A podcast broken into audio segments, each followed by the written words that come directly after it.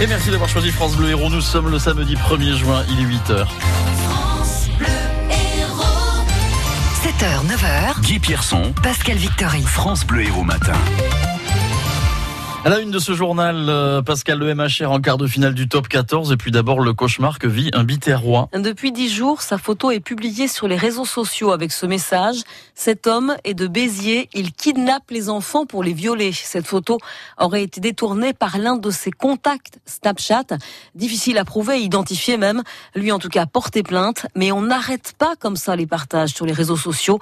Il a peur de la réaction des gens. Stéphane Pocher, vous l'avez rencontré. Depuis quelques jours, Mike ressort de son appartement, mais à chaque déplacement, il reste très prudent dans la rue, de peur d'être reconnu. Depuis cette diffamation, il dit avoir été menacé, insulté. Certaines personnes que je croisais qui me reconnaissaient, ce sont plus des parents qui ont des enfants en bas âge, qui craignaient que ce soit éventuellement la vérité. Ils m'ont fait comprendre que oui, ça aurait été quasiment la chasse à l'homme. Ce Guadeloupéen ne sort jamais sans la plainte déposée au commissariat, ni sans la copie de son casier judiciaire vierge, il passe son temps à se justifier. Beaucoup de gens pensent que ça peut être la vérité. Tout ça me gêne et c'est pour ça que, à l'heure actuelle, je fais en sorte de ne plus sortir dans le créneau horaire des écoles afin qu'on pense pas que je suis un rôdeur ou quoi que ce soit, en fait. Évidemment, ce biterrois évite les endroits publics, fuit les endroits fréquentés par les enfants. Il refuse d'aller chercher, par exemple, ceux de sa compagne à l'école. Le plus dur est le regard du voisinage. De savoir si telle ou telle personne est au courant de cette chose ou parle de moi pendant que moi je passe ou que j'ai le dos tourné en fait. Donc c'est tout ce qui est stressant en fait. Certains ont eu le démenti, d'autres peut-être pas, sachant qu'ils sont peut-être pas là. À leurs yeux, je resterai peut-être toujours coupable en fait. Son quotidien est devenu un véritable calvaire. Il craint pour son emploi, dit-il, et pour les courses. Il va dans les communes voisines. Un homme sauvé des flammes par des gendarmes en patrouille à Saint-André de Sangonis. Cet habitant a été gravement blessé hier après-midi dans l'incendie de son terrain. Un des gendarmes qui circulaient dans le secteur ont été alertés par la fumée et ont donc pu lui porter les premiers secours. Sérieusement brûlé, il a été transporté par hélicoptère au CHU de Montpellier. Encore un vol à l'arraché à Montpellier dans le secteur Gambetta. Ça s'est parti, ça s'est produit mercredi vers 20h. Un mineur euh, isolé marocain de 17 ans s'en est pris un livreur à vélo Uber. Il l'a stoppé et dans la bagarre, il lui a volé sa chaîne de coups avant de s'enfuir. Une équipe de policiers de la BAC l'a rattrapé peu de temps après sur les indications de la victime. L'adolescent a été placé en garde à vue.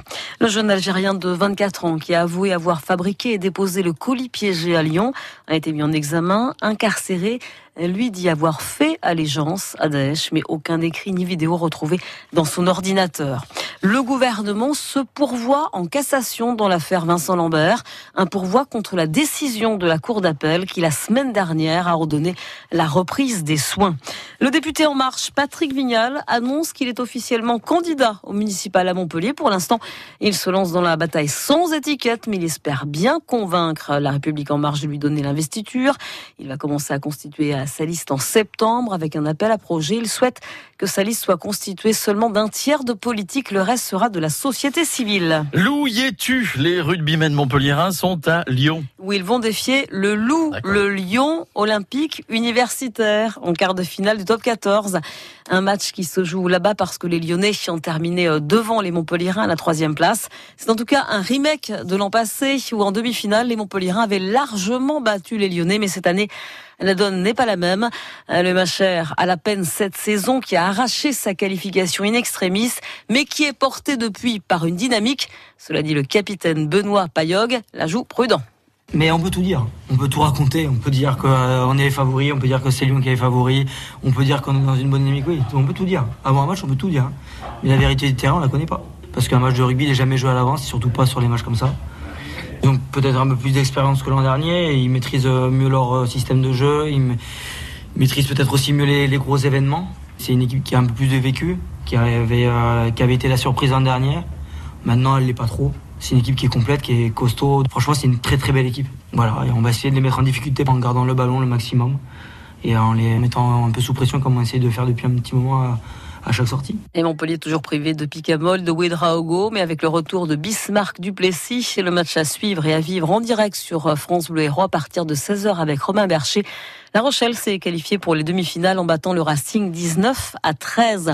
Les footballeuses françaises ont battu les Chinoises 2 à 1 hier avec un but de la Montpellieraine. Valérie Gauvin, c'était le dernier match de préparation avant le début de la Coupe du Monde en France. Benoît Père, qualifié pour les huitièmes de finale à Roland-Garros. Et puis aujourd'hui, match très attendu entre Gaël, mon fils, et l'autre français, Antoine Wang. Et puis beaucoup de monde sur les rives du Lez à Montpellier pour le FIS. C'est la 23e édition du Festival des sports extrêmes. Et si toutes les disciplines proposées sont spectaculaires, c'est là peut-être encore plus. C'est le parcours qui s'écrit avec un K.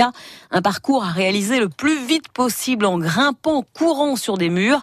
Vous vous rappelez, vous, vous rappelez peut-être un peu le film Yamakasi. C'est un peu ça, Sophie Echen.